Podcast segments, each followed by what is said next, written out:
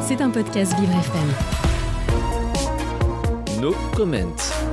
Le 16 septembre 2022, une révolution a débuté en Iran. Nos Comment vous livre chaque jour une actualité factuelle de la situation dans le pays. Dans une intervention très récente, le dirigeant iranien Khamenei s'est exprimé à propos du voile obligatoire.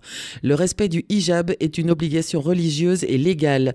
Ne pas se voiler est un acte interdit, haram, religieux et politique. Si les femmes dévoilées savaient que ce sont les services des renseignements étrangers qui sont derrière la lutte contre le voile, elles respecteraient la loi du voile obligatoire. Fin de citation. Le régime islamique tente à tout prix de reprendre le contrôle sur l'imposition du voile obligatoire dans la société. Les propos de Khamenei sont un feu vert pour plus de répression et de violence envers les femmes dévoilées. Cette intervention a été faite au moment de la publication d'un nouveau bilan macabre de la répression des manifestations en Iran. 537 personnes, dont 48 femmes et 68 enfants, ont été tuées par les forces de sécurité depuis la mort de Masha Amini il y a 200 jours, selon de référence Iran Ashright. C'était un podcast Vivre FM. Si vous avez apprécié ce programme, n'hésitez pas à vous abonner.